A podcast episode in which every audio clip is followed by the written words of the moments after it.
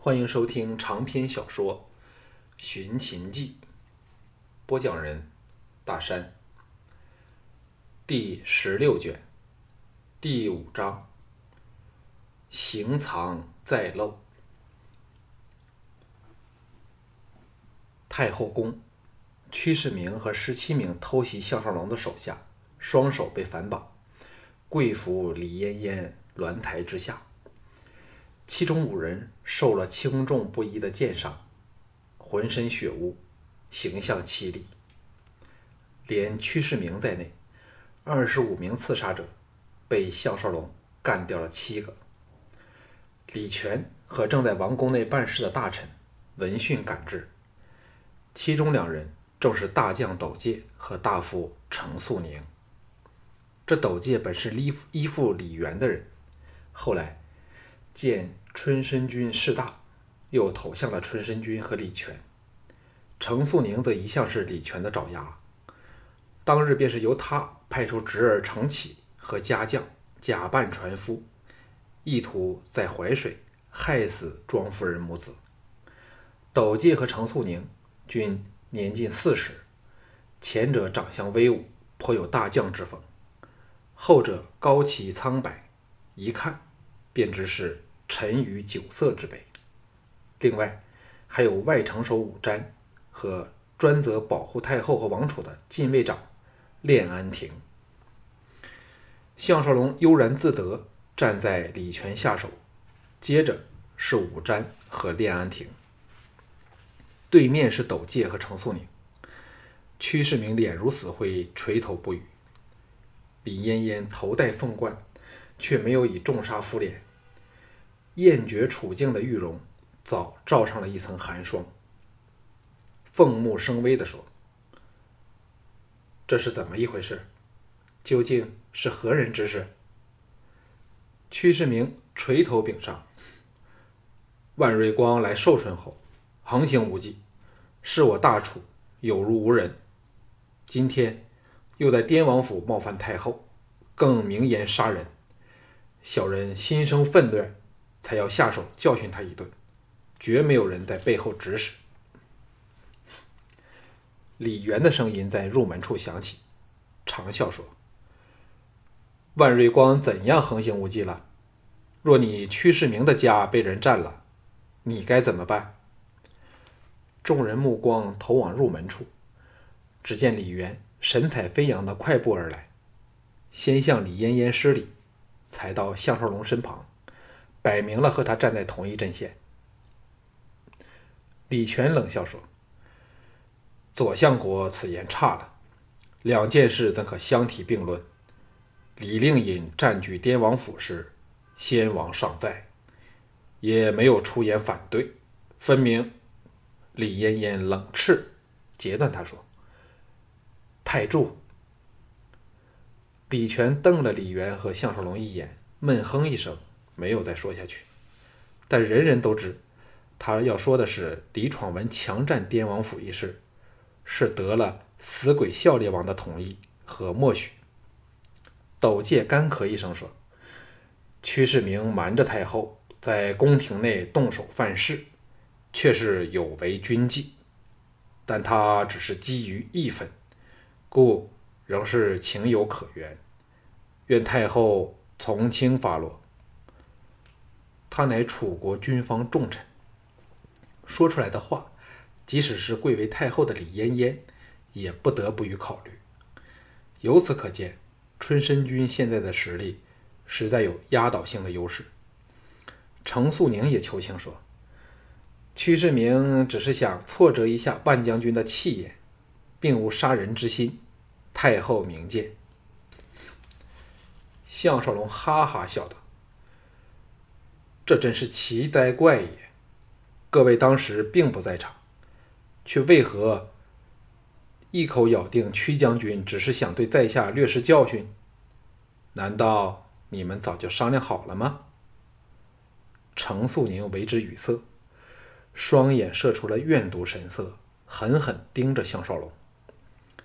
禁卫长练安亭躬身说：“太后明鉴。”当微臣率人赶至东园时，屈大人等人人手持利刃，不是一般的打架闹事的情况。而死去的七个人尸体分布在园内，显然经过了一番激烈的打斗和追逐。李全冷冷地说：“此事是否正中禁卫长的下怀嘞？”练安亭显然涵养极深，虽被李全明讽他觊觎高他一级的内城守之位，仍然神色不动，说：“李太柱言重了，末将只是依实情禀上太后。假如蓄意隐瞒，便是失职了。”李元笑着说：“故意歪曲事实，不但有失职之嫌，还是欺君之罪。”李太柱莫要太过忘形了。”李全怒道。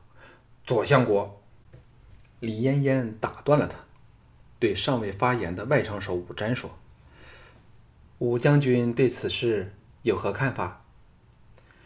武瞻掌握城卫，权力极大，地位与斗界同级，立场一向不偏不倚，所以他的说话分外有影响力。壮若雄狮的武瞻，铜铃般的巨目一睁。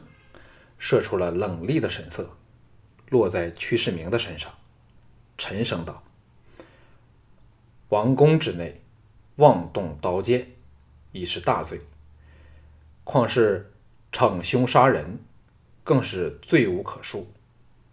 不过，既然屈大人坚持只是一般闹事打架，我等理该把事情弄个一清二楚。太后只要把犯事者。”交由末将尽数带走，分别审问各种情况，保证可以真相大白。李全、斗介等立即变色，想不到武瞻一点都不看他们的情面。若把他们这批背后的主使人抖了出来，就更糟糕了。门官此时唱道：“春申君到。”春申君左右各跟着一名武将，其中一人赫然是七儿子黄湛，声势汹汹地闯进殿来。施礼时，李渊低声告诉项少龙，另一武将是春申君的第三子黄霸。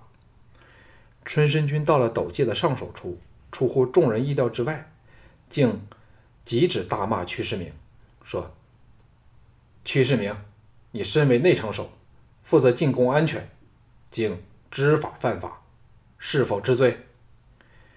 项少龙和李元交换了个眼色，都知道春申君要杀人灭口了。屈世明还以为春申君想以另一种手段为他开脱，忙说：“末将知罪。”春申君转向李嫣嫣说：“老臣请太后立即下旨，将犯事者。”全部斩首。屈世明浑身巨震，愕然抬头叫道：“君上，这事！”春申君后的黄湛窜了出来，一脚踢在屈世明的嘴上。后者登时齿碎唇爆，惨嚎一声，滚倒地上，再也说不出话来。春申君回头瞪了在地上痛苦呻吟的屈世明一眼，不屑地说。身犯死罪，还敢出言辱骂太后，真是万死不足以辞其咎。轻轻数语，就把黄湛封口的行动带了过去。李嫣嫣冷冷的看着春申君，好一会儿后，才叹了一口气说：“来人，给哀家把这些人推出殿外，立即绞死。禁卫长负责监刑。”练安亭跪地接旨，命禁卫押着屈世明等人去了。李全等都脸无血色，但又知这是对他们最有利的解决方法。李嫣嫣美目掠过众人，当眼光落在项少龙身上时，略停半晌，闪过了令人难明的复杂神色。最后来到武瞻处，柔声说。武将军认为内城守之职该由何人担任呢？项少龙对这个猛将武战甚有好感，也很想听听他的建议。春申君等无不露出了戒备神色，可见这个内城守之位对两派斗争极有关键性的影响。反而李元神态从容，还嘴角含笑。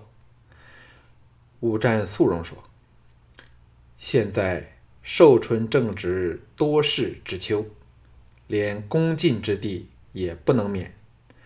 末将认为，不宜大变，就由练大人升上一级，而禁卫长之位则由副禁卫长独贵补上。太后以为是否可行呢？”李嫣嫣在春申君等人反对前，早一步说。武将军提议，甚合哀家之意，就此决定。其他人再不得异议。接着又说：“万将军受惊，请留贵部，退庭。”李嫣嫣在后庭单独接见项少龙，侍卫婢女被他赶了出去。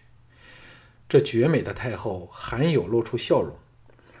向坐在下手的项少龙说：“万将军应比现在出名的多才是合理嘞。”项少龙心中一凛，故作故作不解的说：“太后何出此言？”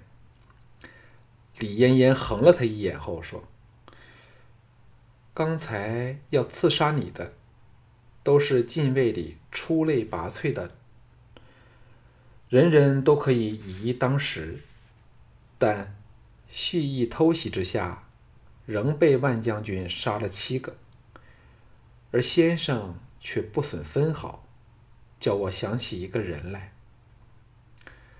项少龙整条脊骨都是凉森森的，问道：“太后想起哪个人了？”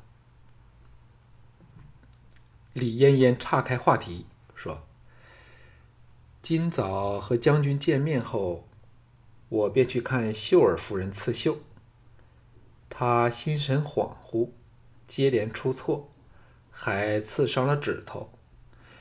我问起下人，才知道将军离宫时曾与秀儿碰过面，还由他安排马车送将军离开。当时我仍没有想到什么，但。见了将军后来在滇王府和宫内的表现，想法自是不同了。项少龙暗叫不妙，知道他对自己动了疑心。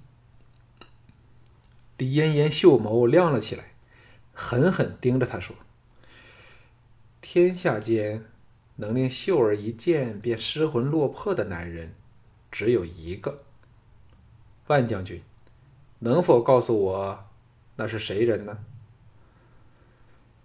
项少龙知道身份已被识破了。郭秀儿乃李嫣嫣的闺中密友，定不时的向他说及关于自己的事儿。所以李嫣嫣发觉到郭秀儿神态有异，自己又出奇的行为诡秘，身手厉害，终被这秀外慧中的美女猜出自己是项少龙了。自己这趟伪装可以说是处处碰黑，一塌糊涂。幸好田丹尚未知道自己来了，而李嫣嫣遣开其他人后，才逼自己表露身份。事情该还有转圜的余地。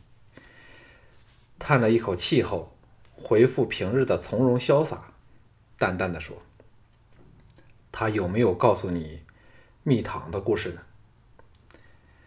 李嫣嫣微一点头后，玉脸转寒，说：“项少龙，你好大胆！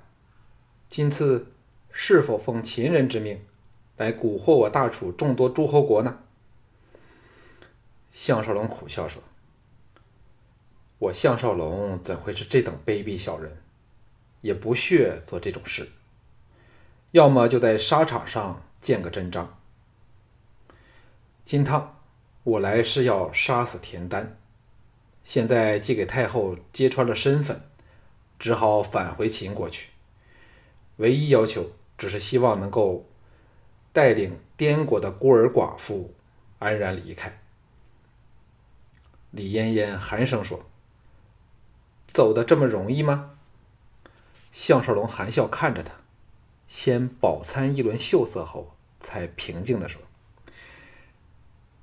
要杀要剐，习虽尊便，但如在下被杀，再加上春申君派人行刺徐仙一事，即使有吕不韦，也难以阻止秦人大军压境之祸了。”李嫣嫣勃然大怒：“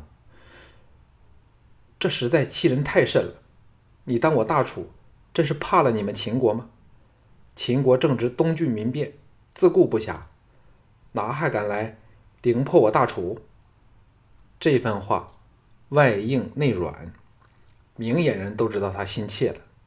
这也难怪，现在谁不是谈琴色变呢？项少龙微笑说。秦国现在是自顾不暇，但东郡民变算是什么一回事儿？兵到乱平，药到病除，反而是大楚因滇国之事，诸侯思变，人心向乱。秦国现在或者没有灭楚之力，但只要逼得太后再次迁都，后果将不言可知。两人目光不让的对视顷刻后，李嫣嫣冷冷地说：“刚才你说春申君派人袭击徐仙的使节团，究竟是怎么一回事？”项少龙心中暗喜，知道事情有了转机，陈胜说：“这实是田丹和吕不韦要倾覆楚国的一个天大阴谋。春申君以为杀徐仙可讨好吕不韦。”岂知却掉进了陷阱去，遂把事情始末说了出来，特别强调吕不韦和田丹狼狼狈为奸，先怂恿李元，见其不为所动，故舍李元而取春申君一事说了出来，顺便把在秦岭遇上了庄夫人，后来又被程启假扮船夫意图谋害的过程，都详细说了。李嫣嫣那对目美目不住的睁大，玉容忽明忽暗，显然非常震惊。最后，项少龙说：“太后现在该知道我对大楚实没有半点不轨之心。”李嫣嫣苦恼地说：“春申君为何如此糊涂，竟冒天下之大不韪，去袭杀秦人来吊唁的使节团？我必须阻止此事。”项少龙说：“可以阻止的话，我早就阻止了。徐仙乃秦国军方的核心人物，若有不测，而吕不韦又透露出是春申君所为，那唯一能平息秦国军方怒火的方法，就是献上春申君的人头。那我或可以设法为大楚开脱。”李嫣嫣愕然说：“我怎可以这样做？唉。”我身为太后，仍没有能力这样轻易的把春申君斩首。项少龙知道他已经心动，低声说：“只要太后不反对就成了，我会和泰国舅爷设设法的。”李嫣嫣一呆，道：“泰国舅知你是项少龙吗？”项少龙点了点头。李嫣嫣显然很清楚两人间的往事。陈胜说：“他不是和你有多爱之恨吗？”项少龙耸肩说：“李兄现在只能在楚国陷于内乱、秦军来犯与杀死我之间做一个选择。李兄终是爱国爱家之士，自然是选择和我合作了。”李嫣嫣沉思顷刻后，露出了倦容。娇柔不胜地说：“万将军，请退下，待我好好想一想。”他的软弱神态，看得项少龙怦然心动，急忙压下歪念，退了出去。刚走出店门，就被李元请了去他宫内的别院说话。项少龙把李嫣嫣识穿他他的事儿说了出来。李元喜道：“此事甚妙，若有小妹站在我们这一方，我们就胜算大增了。”项少龙故意试探他的诚意，说：“太后似乎对李兄和春申君的态度都非常特别，究竟内中是否另有别情呢？”李元呆了一呆，才深深叹了一口气，露出痛苦的神色，说：“相兄虽一向是李某人的强仇大敌，但无论我……”或是田丹，心中都非常的佩服项庄，甚至以有你这样一个对手为荣。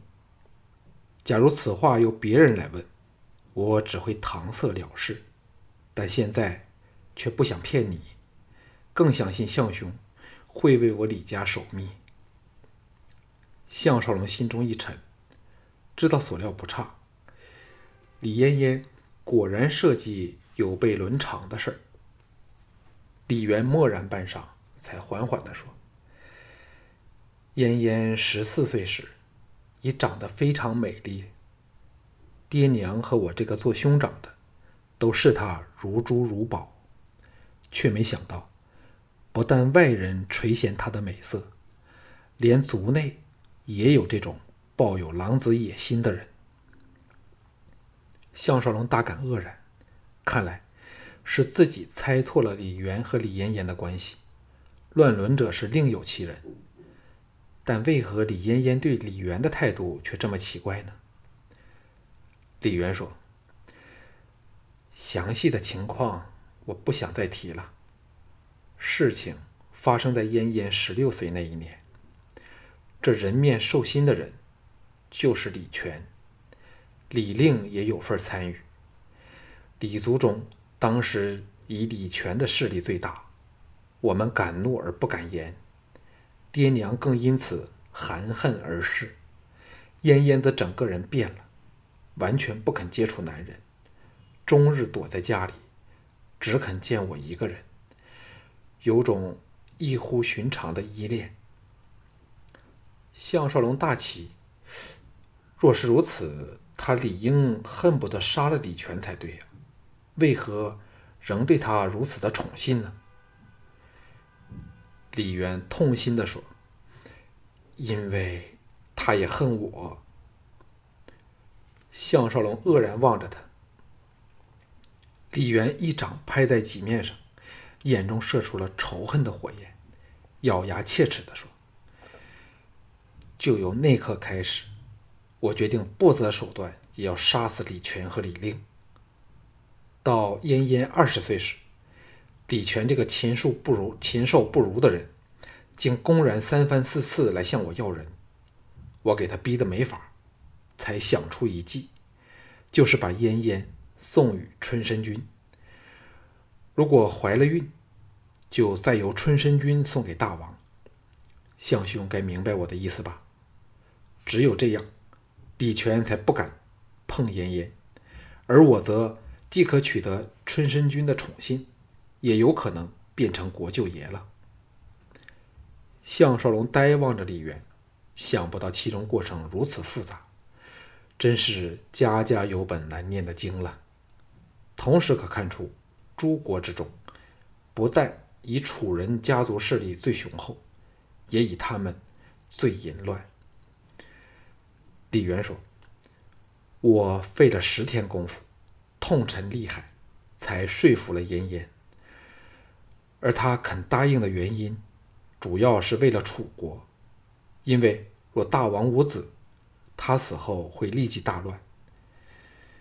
但燕燕却有个条件，就是这孩子的父亲必须是我，他只肯为我生孩子。项少龙失声说：“什么？”李元一对巨目红了起来，神态消沉，缓缓地说：“我佯作答应了他，到行事时换了一个体型与我相近的家将。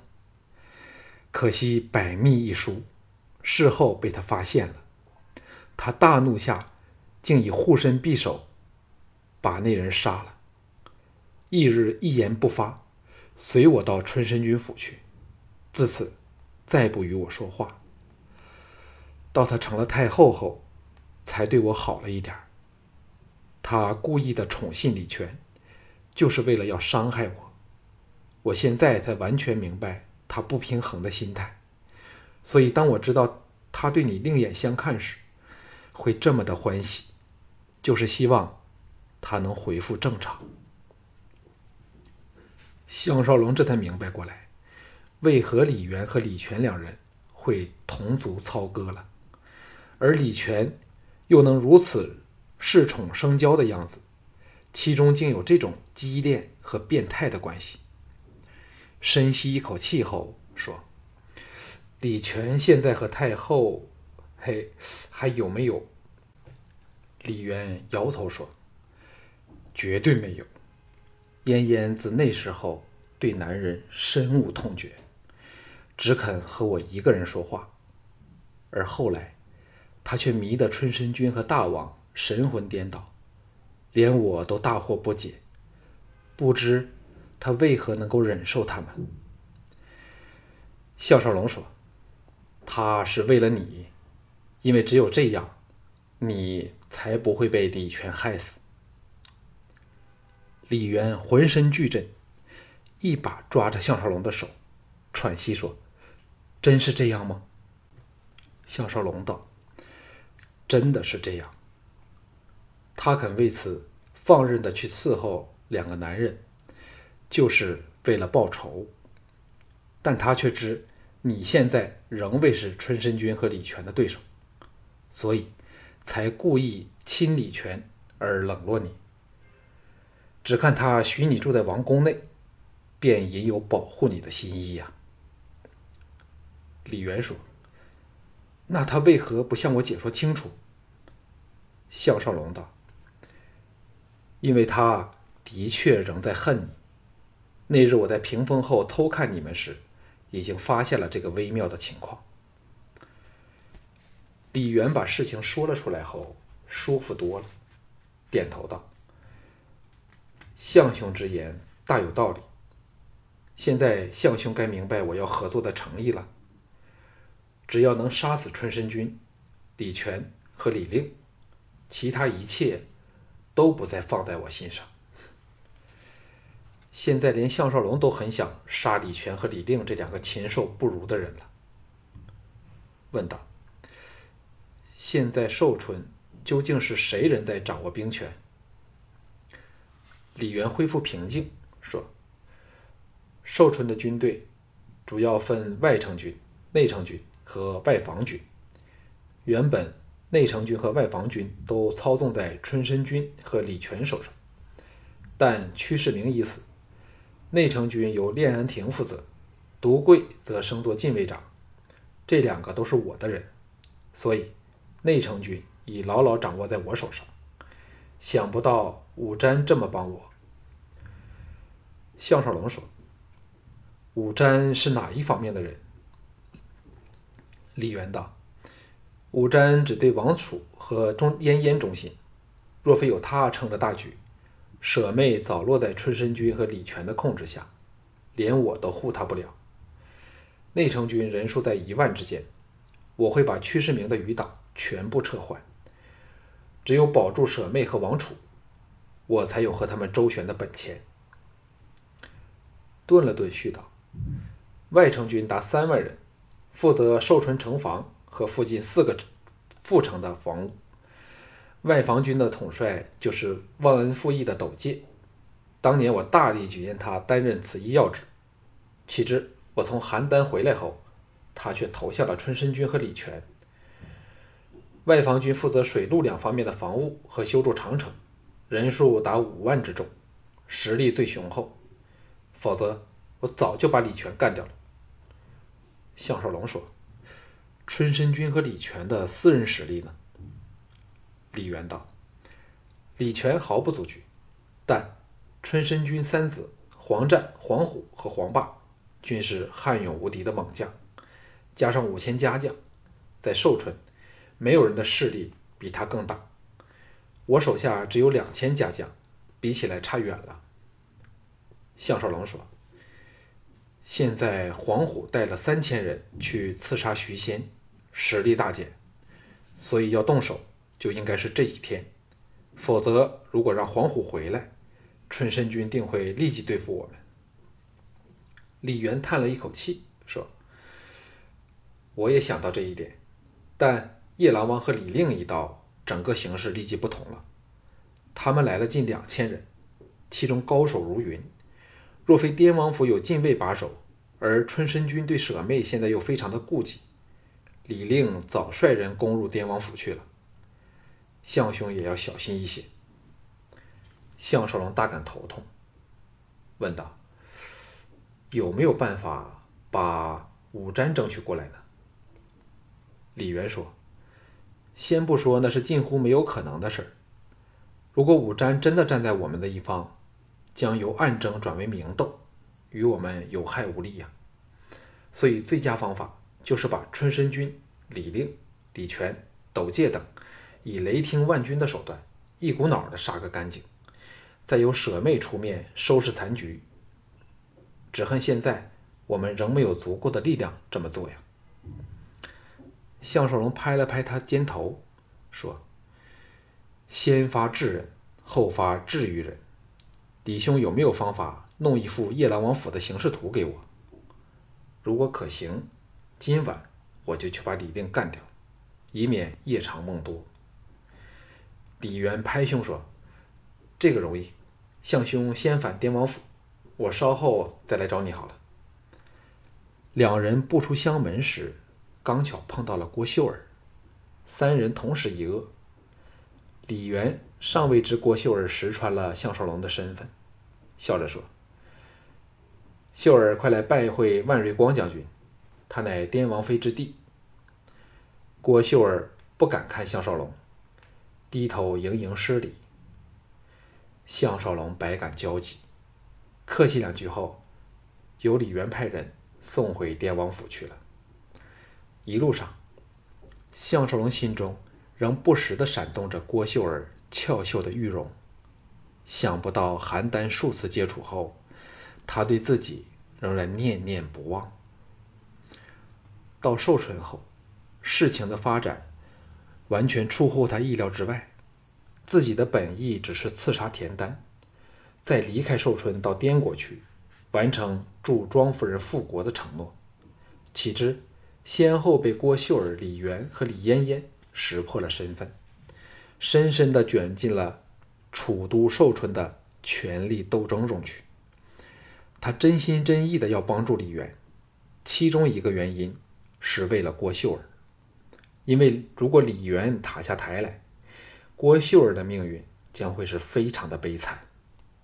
另一方面是基于义愤，李全和李令这两个禽兽不如的人，实在是太可恶了。至于春申君，就自撇开滇国的事不说，只就他派人去对付徐仙一事，已是不可原谅。问题是，即使加上李元的人，他们仍没有收拾春申君和李全的力量。唯一的方法就是逼李嫣嫣站到他们这边来。只有杀死李令，向他展示实力，才渴望使他改变主意。项少龙怎么都不肯相信。李嫣嫣不想报那改变了他他的性格和一生的耻辱与仇恨，否则他就不会处处维护李元和庄家了。想到这里时，已经抵达了滇王府。项少龙猛下决心，定下了在今晚到夜郎王府刺杀李令，否则就可能永远都没有这个机会了。